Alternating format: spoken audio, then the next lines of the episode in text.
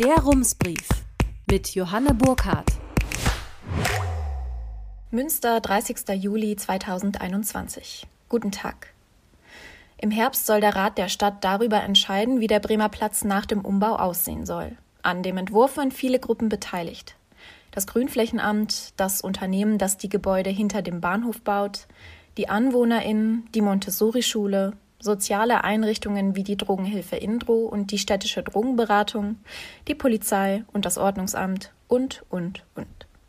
Einer der Knackpunkte in der Diskussion war die sogenannte Drogen-, Trinker- und Obdachlosenszene, die sich am Bremer Platz aufhält. Man einigte sich, dass sie vor Ort bleiben soll. In einem sogenannten Werkstattverfahren fügte man alle Interessen zu einem Entwurf zusammen. Aus der Szene war niemand dabei. Das war nicht möglich, weil diese Menschen in einer Notlage sind. Niemand war stabil genug, um an den Gesprächen teilzunehmen. Vielleicht sieht man auch deswegen neben den spielenden Kindern und flanierenden AnwohnerInnen keine Suchtkranken auf den Zeichnungen, die sich den Bremer Platz der Zukunft ausmalen. Zugegeben, die Landmarken AG, die dieses Bild auf ihrer Webseite veröffentlicht hat, ist nicht für den Bremer Platz zuständig. Trotzdem ist der Kontrast zu der aktuellen Situation krass. Menschen spritzen sich Heroin oder konsumieren andere Drogen. Es wird gedealt, zum Teil auch angeschafft. Hinzu kommt Beschaffungskriminalität. Etwa 1100 Fälle von Straßenkriminalität habe die Polizei zwischen 2017 und 2020 im Bahnhofsviertel gezählt, sagt Polizeisprecher Jan Schabacker. Wie viele Delikte davon Personen aus der Szene verübt haben, kann er nicht sagen. Währenddessen rückt die Fertigstellung des Hansators immer näher. In knapp einem Jahr will man die Gebäude eröffnen und den Hauptbahnhof zu einem Zitat vollwertigen Teil der Stadt machen. Nur wie soll das gehen? Die Vorstellung, dass sich Suchtkranke, Familien und Geschäftsleute friedlich eine kleine Grünfläche teilen, scheint unrealistisch. Das Problem? Am Bremer Platz werden künftig noch mehr Wirklichkeiten kollidieren. Die AnwohnerInnen wünschen sich, dass ihre Hauseingänge und Vorgärten nicht mehr als Toiletten benutzt werden. Sie würden auch gerne einmal auf dem Rasen liegen und sich entspannen. Die Szene braucht den Raum, um sich aufzuhalten und zu konsumieren, am liebsten geschützt vor den Blicken anderer.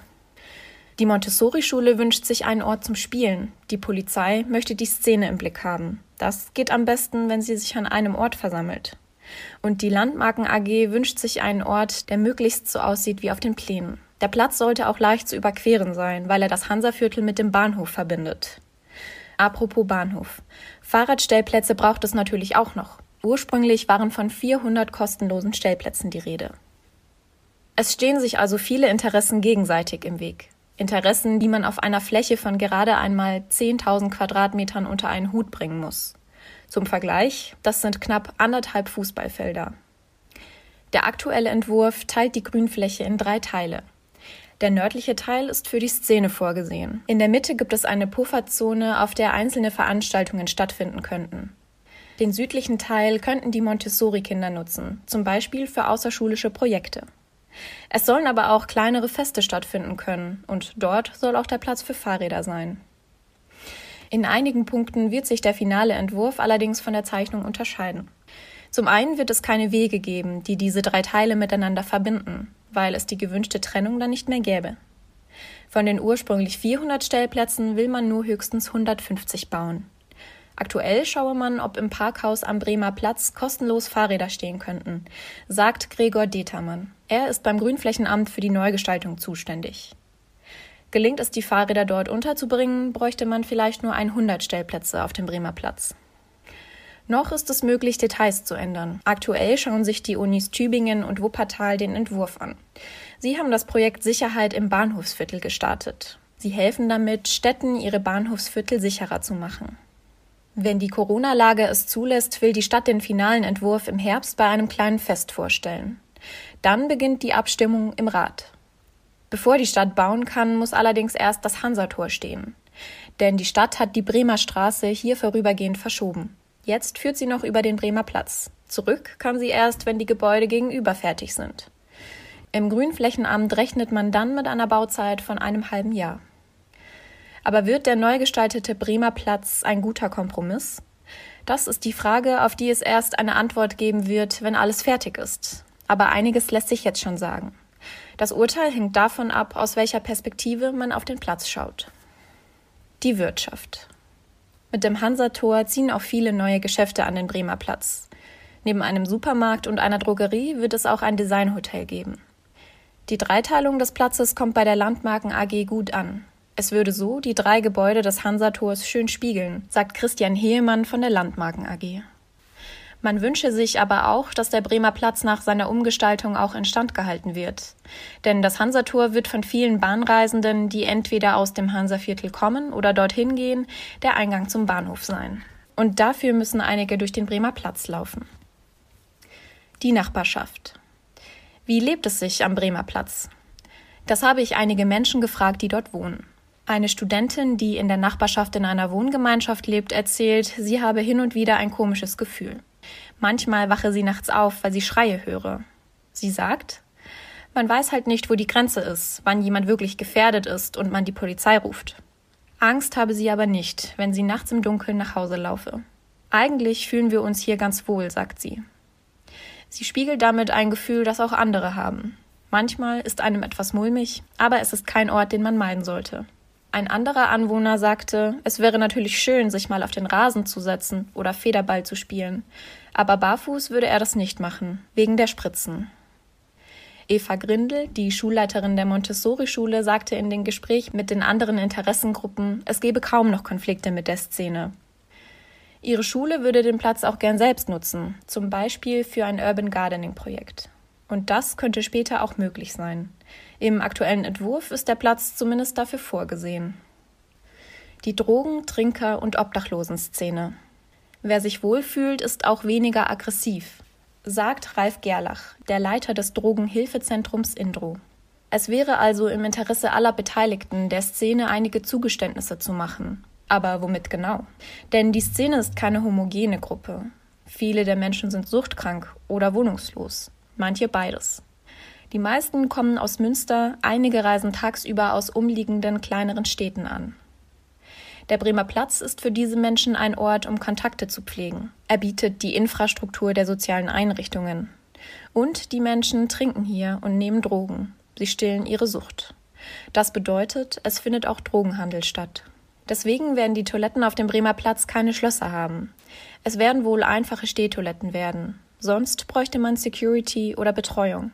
Und das sei nicht leistbar, sagt Gregor Determann vom Grünflächenamt. Ein Loch im Boden mit einem Sichtschutz. Eine Möglichkeit, die Notdurft zu verrichten, aber mehr auch nicht. Wichtiger als die Toiletten ist laut einer Befragung der Drogenhilfe Indro vor zwei Jahren der Sicht- und Wetterschutz. Die Leute wollen ja nicht wie im Zoo betrachtet werden, sagt Gerlach. Die Gebäude gegenüber haben viele Stockwerke. Gerade deshalb sei der Sichtschutz wichtig. Die Lamellenlösung findet Ralf Gerlach nicht schlecht, aber die Konstruktion brauche genügend Zu- und Ausgänge. Zwischen den Menschen, die sich am Bremer Platz aufhalten, kommt es nämlich immer wieder zu Aggressionen und Gewalt. Vor allem die Trinker- und Drogenszene verstehen sich nicht immer gut miteinander. So steht es in den Studienergebnissen. Nach dem aktuellen Entwurf werde es zwei Zugänge zum nördlichen Teil des Platzes geben, sagt Gregor Determann. Aber die Lamellenwände werden nicht zu einer geschlossenen Konstruktion angeordnet. Wenn es Ärger gibt, können die Menschen also auch über die Wiese fliehen. Ralf Gerlach findet es daher wichtig, die Drogen- und Trinkerszene voneinander zu trennen, so gut es geht. Doch dafür könnte der Platz zu klein sein. Das lässt sich allerdings noch nicht sagen. Die Stadt rechnet nicht mit einer bestimmten Personenzahl. Gerlach schätzt, dass sich zeitgleich etwa 25 bis 80 Menschen auf dem Platz aufhalten, durchschnittlich etwa zwei Stunden lang. Über den ganzen Tag verteilt treffen sich da bestimmt 200 bis 250 Leute, sagt er. Das Aufkommen schwanke aber auch je nach Woche und Tageszeit. Durch Angebote für die Trinkerszene könne man die Lage entspannen, denn mit dem Abriss der Westfalen-Tankstelle an der von Steubenstraße hat die Szene ihren zentralen Aufenthaltsort verloren. Ralf Gerlach schlägt ein Trinkercafé vor, wie es das zum Beispiel bereits in Mannheim gibt. Bis es so etwas auch in Münster gibt, könnte es allerdings noch dauern. Schneller ginge es eventuell, wenn die Drogenhilfe Indro neue Räume mieten könnte. Dass das passieren soll, hat zumindest 2018 schon der Rat entschieden. Das Problem ist allerdings, dass sich keine Räume finden, die nah genug an der heutigen Einrichtung und damit am Bremer Platz liegen, sagt Ralf Gerlach. Nach geplatzten Mietverhandlungen im letzten Jahr ist er skeptisch. Ein kleiner Trost. Im Frühjahr 2022 will die Stadt auf ihre Kosten die Räumlichkeiten von Intro renovieren und sanieren. Die Situation entspannen könnte womöglich zudem eine aufsuchende Sozialarbeit. Das wünschen sich laut der Indro-Befragung immerhin knapp zwei Drittel der Befragten. Und die könnte es auch bald geben, sagt Stefan Scholz vom Sozialamt der Stadt Münster. Er ist gemeinsam mit seiner Kollegin Christina Meyer für das Quartiersmanagement verantwortlich, das die Interessen aller Beteiligter beim Umbau des Bremer Platzes moderiert. Im Herbst solle die Stelle ausgeschrieben werden. Die Polizei. Drogen zu besitzen und mit Drogen zu handeln sind Straftaten. Deshalb kann die Polizei am Bremer Platz nicht wegsehen. Aber wenn sie zu streng kontrolliert, suchen die Menschen sich einen anderen Ort. Es ist eine Zwickmühle. Die Polizei löst dieses Dilemma, indem sie zumindest da ist. Man kann sie sehen. Das führt dazu, dass Passantinnen und Anwohnende sich sicher fühlen. Und das sei wichtig, sagt Jan Schabacker, der Polizeisprecher. Bei der Verfolgung von Straftaten arbeite man aber auch in Zivil oder verdeckt. Die Mischung macht's, sagt Schabacker. Für die Polizei ist es ideal, wenn der Bremer Platz übersichtlich bleibt, wenn es keine dunklen Ecken gibt oder Möglichkeiten, sich zu verstecken. Für die Menschen aus der Szene ist das nicht ideal. Der Kompromiss ist der Sichtschutz mit Lamellen. Aus bestimmten Winkeln wird man sehen können, was dahinter passiert. Das wird bei den Toiletten nicht so sein, aber man wird sie nicht abschließen können. Um dunkle Ecken auszuleuchten, werden auf dem Bremer Platz auch Lampen gebaut. Vor allem die Wege, die die drei Teile voneinander trennen und den Bahnhof mit dem Hansaviertel verbinden, werden beleuchtet. Aber auch der Szenebereich. Wie viele Lampen es sein werden und wie hell diese leuchten, stehe aber noch nicht fest, sagt Gregor Determann. Das Quartiersmanagement. Die QuartiersmanagerInnen Stefan Scholz und Christina Meyer kümmern sich seit drei Jahren um die Wünsche und Interessen der Menschen am Bremer Platz. Sie veranstalten und moderieren auch einen runden Tisch, bei dem es im Abstand von etwa drei Monaten um Fragen und Probleme geht, für die das Quartiersmanagement dann Lösungen vorschlägt. Wegen Corona läuft der runde Tisch aktuell nur digital und per Mail ab. Im August 2020 war der letzte Präsenztermin. Trotzdem haben vom Quartiersmanagement alle etwas. Darin sind sich ausnahmslos alle einig. Es habe die Diskussion sachlicher gemacht, heißt es. Davor sei es sehr emotional gewesen, sagt Ralf Gerlach von der Drogenhilfe Indro. Auch Christian Heemann von der Landmarken AG wünscht sich, dass die QuartiersmanagerInnen ihre Arbeit fortsetzen können.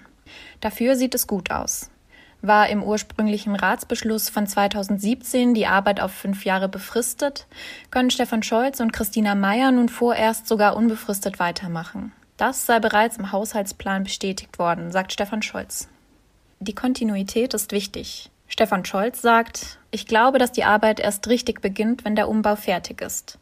Denn bisher existiert das Miteinander am Bremer Platz nur in der Theorie. Wir wollen einen Konsens, sagt er. Bisher komme man auf einen guten Kompromiss. Aber reicht das aus, damit der Bremer Platz am Ende von allen genutzt werden kann?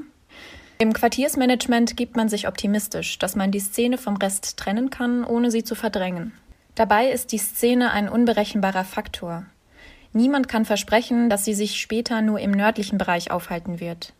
Und niemand kann es ihr verbieten, auch die anderen Teile der Grünfläche zu nutzen.